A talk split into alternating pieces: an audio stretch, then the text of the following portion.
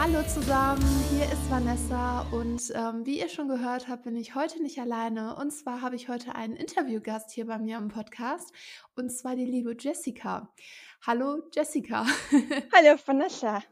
Es freut mich sehr, dass das geklappt hat. Wir wollten gestern ja schon den Podcast aufnehmen, aber da gab es ein paar technische Schwierigkeiten. Äh, wir schieben es einfach mal darauf, dass Jessica eigentlich in den Niederlanden wohnt und ich in Deutschland. Und sagen wir mal, das ist die Entfernung gewesen. Ja, genau.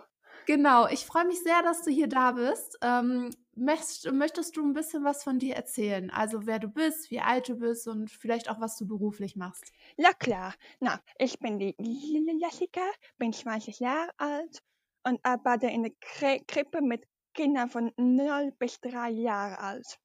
Sehr schön. Also hast du Erzieherin als Ausbildungsberuf gelernt oder wie bist du dazu gekommen? Ja, na, hier in Holland ist das etwas anders mit der Schule, ja, alles. Also mit, wo ich 16 Jahre alt bin, habe ich die Ausbildung gema gemacht, die ist vier, vier Jahre lang und jetzt bin, ich 20, also habe ich die Ausbildung abgeschlossen und jetzt arbeite ich in der Kri Krippe. Sehr schön. Und wo in Holland wohnst du? In der Nähe, Nähe, Nähe von Groningen, also neben Niedersachsen. Ah, okay, ja, das sagt mir tatsächlich was. Ja. Ist ja gar nicht so weit weg. Nö. Sehr schön. Und ähm, wie bist du zu Einzigartig gekommen? Was ist deine Geschichte? Ah, Ich bin zu einzigartig geko- gekommen, weil ich meine Geschichte teilen mu- musste, weil auch viele Leute nicht wissen, was Dyslexie bedeutet. Dass ich meine Behinderung sa sage, wie es mal so. Ja, kannst du vielleicht ein bisschen mehr dazu erzählen, was genau deine Behinderung ist? Ich meine, man hört es auch schon, aber vielleicht für die Zuschauer, die jetzt gar nicht wissen, um was es geht. Ja, ja klar, also seit meiner Geburt habe ich Dyslexie. Viele Leute wissen nicht, was das ist. Auch hier in Ho Holland wissen sie es ne nicht. Da deshalb finde ich äh, es umso wichtiger, um es auch zu teilen. Dyslexie ist eine motorische Entwicklungsstörung. Da, das ist eine Unreife der linken Gehirnhälfte, eine Störung bei der korrekten Verarbeitung von Informationen. Verbale Dyslexie ist eine angeborene Behinderung und ist nicht sichtbar. Meine Zungenmuskeln sind schadlich entspannt, so dass ich bestimmte Worte anders ausspreche, als sie so sollten. Man sieht es bei mir nicht sofort, aber sobald ich anfange zu sprechen, hört man es. Es kann auch nicht gehalten werden. Dies führt zu Schwierigkeiten bei den feinen und groben Motorik sowie bei der Mo Motorik. Dyslexie ist häufig mit Problemen in Bezug auf Sprache, Wahrnehmung, Denken und empfindliche Berührung verbunden. Für mich ist es hauptsächlich das Sprechen. Viele Leute denken hier in Holland, dass ich taub bin, weil ich doch anders spreche wie die anderen. Auch sagen viele Leute in Deutschland, dass ich mit, mit, mit einem Akzent spreche. Selber kann ich das mit dem Akzent auch verstehen, weil ich do doch etwas anders spreche wie die meisten. Das stimmt. Ja. Habe ich ja auch gerade schon gesagt. Man hört auf jeden Fall deinen holländischen Akzent raus, aber finde ich total süß. Ah, danke. Ähm, und du hast jetzt über die Jahre quasi gelernt zu sprechen, also quasi, ja, genau, Ja. vielleicht kannst du dazu ein bisschen was Ja, erzählen. klar. Ja. Ich habe, wo, wo, wo ich drei bin, Sprachtherapie angefangen. Das habe ich, ich jede Woche zwei, zweimal bekommen. Bi- bi- bi- Bis ich dann zwölf Jahre alt war, da war, war ich erst behandelt. Dus wie ich jetzt spreche, so spreche ich dann für, für immer, immer. Und wir haben auch viele Übungen gemacht, weil so wie ich jetzt spre spreche, so habe ich früher nie gesprochen. Wo ich zwei Jahre alt war, habe ich zehn Worte nur, nur gesprochen und das war dann doch etwas schwierig, auch für mich und für meine Eltern. Deshalb haben wir Sprachtherapie angefangen. Das kann ich mir vorstellen. Ja, Und ähm, kennst du mehr Leute, die diese Erkrankung haben? selber kenne ich keine Kinder oder Erwachsene, die das haben, aber ich fol- folge je- jemanden auf Instagram, der kommt aus England und hat auch verbale Dy- Dyspraxie und der ist 19 Jahre alt. Oh, okay. Schade, dass du nicht noch jemanden kennst, der Nee, dasselbe hat und wo ihr euch mal austauschen nee, könnt, ne? das, das finde ich auch sehr schade. Umso, Ja. umso wichtiger finde ich es auch zu teilen. Auf jeden Fall. Deswegen freue ich mich auch sehr, dass du heute in unserem Podcast zu Gast bist. Und wir haben deinen Beitrag hier auch schon mal einzigartig geteilt. Aber Ja, wenn der Podcast online gehen wird, werden wir das definitiv auch nochmal machen, weil äh, dann kommen nochmal neue Leute auf dich zu und vielleicht gibt es da ja auch irgendwelche, die ebenfalls an der Dysplasie leiden. Und ähm, genau, vielleicht könnt ihr euch dann mit denen noch austauschen. Ähm, du hast gerade gesagt, deine Erkrankung sieht man nicht. nee. Denkst du, Menschen würden anders mit dir umgehen, wenn sie sofort sehen würden, dass du eine Behinderung hast? Das denke ich schon, wenn, w- w- wenn ich spreche, denke die meisten Leute, dass, ich da bin hier in Ho Holland und dann fa- fangen sie anders an, mit mir zu sprechen. Also be besser zu, zu artikulieren oder mit Händen und Füßen zu sprechen. Also quasi, äh, ja, weil sie denken, du bist taub und kannst sie eh nicht verstehen. Ja, genau. Ja, kann ich mir vorstellen. Und hattest du Schwierigkeiten jetzt in deinem Beruf oder so oder generell im Alltag? Ja, ja, das sti- stimmt. Äh, even gucken, ich habe die Fragen aufgeschrieben. äh, Alles ja, gut. ja. Ich kann wegen meiner Dyspraxie nicht als viele Berufe auswählen, weil das Verstehen am Telefon auch schwierig ist. Auch, auch zum Sprechen oder da muss ich zu Leuten hingehen. Aber in die, in die Kri Krippe ist das wohl etwas einfacher, weil die Kinder haben mich so gelernt, so wie ich spreche.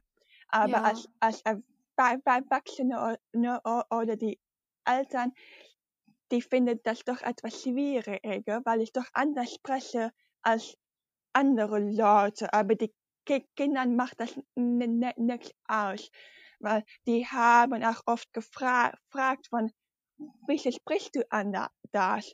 Dann sage ich i- immer von so, so bi- bi- bin ich geboren und, Hm. und dann verstehen die das auch.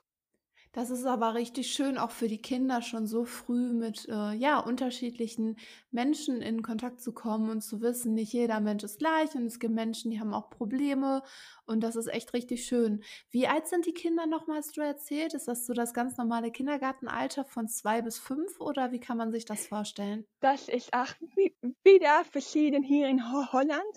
Also, so, wenn das Baby drei Mo Monate alt ist, kann das zu die, zu die Krippe hinkommen, Mhm. bis da, dass das Kind vier Jahre alt ist. Und ab vier Jahren geht man hier zur Schule. Also, Wow. ja, und es gibt auch noch verschiedene Gru Gruppen, also von drei bis drei Monate bis zwei Jahre und von zwei bis vier. vier in die, in die Gruppe von zwei bis vier lernen die schon zur Schu- Schule zu gehen und, und so Hausaufgaben zu machen und, so. Und die Gruppe von drei Monate bis zwei Jahre alt, da bin ich auch drin. Da, da, das ist etwa wie die Kita zu vergleichen. Ah, okay. Also das heißt, du arbeitest quasi auch mit Kindern, die selbst noch gar nicht richtig sprechen können und du Ja, kannst dann mit denen sprechen lernen. ja, das stimmt. Das ist auch Ah, das etwas ist einfacher für mich, weil die älteren Kinder ab sechs Jahren, das habe hab ich auch manchmal erle- erlebt, die kommen dann zu mir und die sagen von, ja, ich verstehe dich ne, ne, nicht. Und Mhm. dann wie, wiederhole ich es wohl wie, wieder, aber dann ist es manchmal doch etwas schwer für die Kinder au- auch. Deshalb Ja, bin ich auch in die Gruppe von drei Monate bis zwei Jahre alt gega- gegangen. Ist doch etwas einfacher. ja, das glaube ich. Aber schön, dass du einen Beruf gefunden hast, der dir Spaß macht und wo du keine Einschränkungen hast in dem Sinne, ne? Das finde ich auch. Das ist sehr schön. Ja. Und ähm, generell, wie war deine Kindheit so? Hattest du äh, selbst Probleme mit anderen Kindern? Vielleicht sowas wie Mobbing erfahren oder so durch deine Behinderung? Ja, also ab vier Jahren geht man hier zur Schule und in der, in der ersten Klasse so haben die Lehrer auch bemerkt, dass ich doch nicht so gut klarkomme, auch mit dem Sprechen, weil ich nur zehn Worte gesprochen habe, habe. Und dann bin ich, wo ich fünf Jahre alt bin, bis ich acht Jahre alt bin, zur Sprachschule gegangen. Da hat jedes Kind etwas, was zum Beispiel sprechen, Schwierigkeiten damit zu haben oder, oder das Kind hat gestottert oder das Kind war taub und so bin ich dort, dort auch, auch hingegangen. Wo ich acht Jahre alt bin, musste ich wieder zur normalen Schule, sagen wir es mal so, wieder zurückgehen, weil ich einfach so gut war, weil ich, ich auch Sprachtherapie bekommen habe. Und so wie ich jetzt spreche, so habe ich dort auch gesprochen. Und dann bin ich zur normalen Schule zurückgegangen. Und da war es wohl am Anfang gut, aber im Nachhinein, wo ich 10, 11, 12 Jahre alt war, haben sie mich doch etwas gemobbt, weil ich doch anders bin wie die anderen kind Kinder. Und ich spreche auch anders. Und auch die Schu Schule war auch etwas schwierig für mich, so, zum Beispiel Niederländisch zu lernen oder, oder Englisch zu lernen. Und ab zwölf Jahren geht man zur weiterführenden Schule, bis man 16 ist. Dann, dann, dann fängt die Ausbildung an. Und wo ich auch zwölf war, war, bin ich dann zur weiterführenden Schule gegangen. Aber schon von, ab ab wo zwölf Jahre, Jahre habe ich mich auch gemobbt. Le leider, weil ich auch wieder anders gesprochen habe und die Arbeiten auch nicht so gut, gut gemacht habe und aber auch die Lehrer haben mich auch nicht verstanden oder die haben einfach gesagt, so von wie, wie die anderen Kinder das so machen, so, so sollte ich es auch machen. Aber das ist dann zu schwierig für mich. Ja, kann ich verstehen. Schade, ja. aber das ja. ist genau das Alter, ja, wo es meistens zu Mobbing kommt. Ne? Also da 12, 13, 14 oder so. Das und wenn man dann sowieso eine Behinderung hat oder eine Beeinträchtigung oder so, dann ist es nochmal schwieriger und dann bietest du quasi noch eine größere ähm, Angriffsfläche. Ja.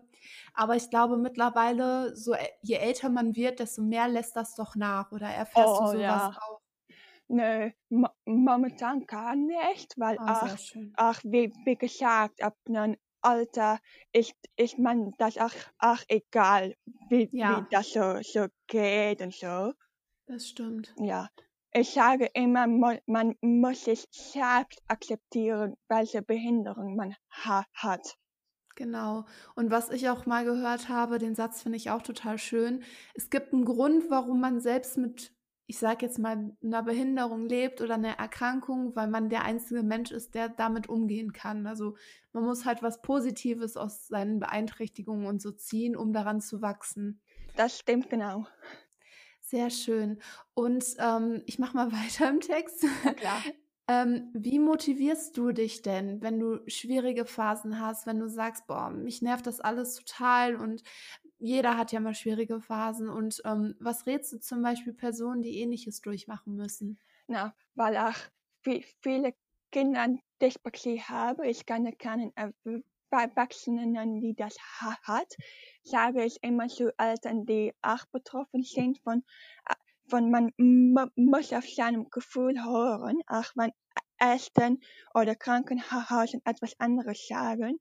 Du kannst dein Kind, kind am besten. Ja. Weil, das stimmt. Ja, ja, das, weil, wenn meine Mutter gewusst hätte, dass ich eine Behinderung habe, dann wäre sie, sie, sie zum, zum, früher zum Arzt gegangen und zum Krankenhaus. Aber Mhm. man wusste nicht, dass ich 'ne Behinderung habe.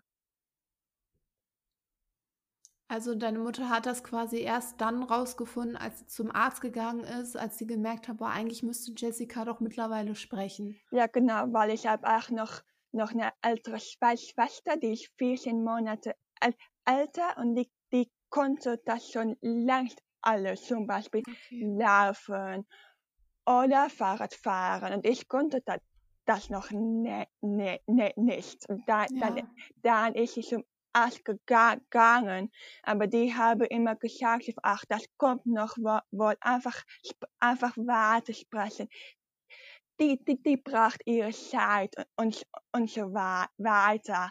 Aber wie wie wie gesagt, wenn meine Mutter das schon früher gewusst hätte, dann wäre sie früher dorthin gegangen. Ja, das stimmt. Wie du schon sagst, man muss da aufs Bauchgefühl hören, auch wenn man selbst irgendwie merkt, man hat 'ne irgendwas ist anders, irgendwas fühlt sich komisch an oder so und man Ja. sollte dann wirklich zum Arzt gehen und wenn der Arzt einem nicht weiterhelfen, äh, kann, dann sollte man zu 'nem anderen Arzt gehen, Ja, solange schon. bis man Ja. wirklich weiß, was los ist. Zum Beispiel zum Krankenhaus. Ich habe auch ein ein MRT beko ko kommen und auch noch Schlaf M MRT, so etwas habe ich auch bekommen. Ga ganz viele Untersuchungen, auch im Krankenha Haus. Ja, das ist auch wichtig, dass man da einfach nicht, äh, locker lässt Ne. und daran arbeitet. Ja, genau. Und, ähm, noch mal zurück zu meiner anderen Ja, Frage. klar. Wenn du einen schlechten Tag hast, was machst du da zum Beispiel? Wir haben jetzt zum Beispiel gestern mal einzigartig auch so 'ne Umfrage erstellt. Ich weiß nicht, ob du das gesehen hast, aber aktuell geht's ja wieder mit den Corona-Zahlen nach oben und da haben ganz, ganz viele Menschen halt Probleme, dass die, ähm, ja, in depressive Phasen fallen oder so. Ähm, vielleicht hast du da 'n Tipp, was man machen kann, wenn man 'n schlechten Tag hat? Ja, also selber bin ich jetzt da nicht von getroffen, weil ich habe mi mich auch akzeptiert, wie ich spreche und und und wie wie ich bin, aber wenn man einen le le letzten Tag hat hat, das hat je jeder Mal. Ich denk denke einfach ma ma ma machen, wo man auf dem Moment Bock drauf hat. Zum Beispiel 'ne DVD schauen oder Net Netflix machen und oder 'ne Wellness-Tag so ma ma ma machen zum Beispiel. Ja, das hört sich doch gut an. Netflix ist 'ne gute, äh, Idee, das mache ich auch später. Ja, klar. Sehr schön. Ähm, ja, jetzt habe ich eigentlich nur noch eine Frage hier auf, äh, meiner Liste stehen und zwar, ähm, was bedeutet einzigartig für dich? Na, ei einzigartig bedeutet für mich, da da dass man einfach sich se selbst sei sein kann, mit oder ohne Krankheit. Man wird einfach so akzepti ti tiert, wie man ist. Das ist heutzutage ge nicht so so einfach. Das stimmt. Ja. Sehr schön. Das freut mich. Mich auch. Hast du noch irgendwas, was du, äh, besprechen möchtest? Ja, ich habe noch eine Kleinigkeit. Ja, gerne. Und da das ist, ähm, ich habe jede Woche auf mei meinem Instagram-Seite einen Beitrag über meine Dy Dyslexie, zum Beispiel, wie es war war für mi mich bei der Sprachtherapie und auch wie es war war für meine Sprachschule und und was D Dyslexie genau bedeutet und und so weiter. Vielleicht ist auch da das auch interessant.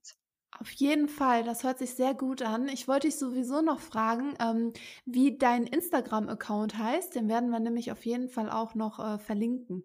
Ja, ja klar. Also mein Instagram ha Account ha heißt einfach Jessica Hö Höttinger, also wie wie wie ich auch normal hei heiße. Okay. Also, ich werde das auf jeden Fall dann auch noch in die Infos verlinken, damit jeder, der, äh, Lust hat, bei Jessica vorbeizugucken, äh, ja, dann auch direkt auf das richtige Profil kommt. Sehr schön. Es Ja. hat mir Riesenspaß gemacht. Ich freue mich, dass das geklappt hat. Mir auch. War doch gar nicht so schlimm mit dem Podcast, oder? Nö, das ging. Ja, doch, das freut mich. Ja. Ähm, ja, dann bedanke ich mich auf jeden Fall an dieser Stelle bei dir und äh, wünsche dir einen schönen Tag und äh, ja, alles Gute und bleib vor allem gesund in der aktuellen Zeit. Danke. Das war, wünsche ich dir auch. Dankeschön. Tschüss. Tschüss. Hallo Leute, ich bin es nochmal.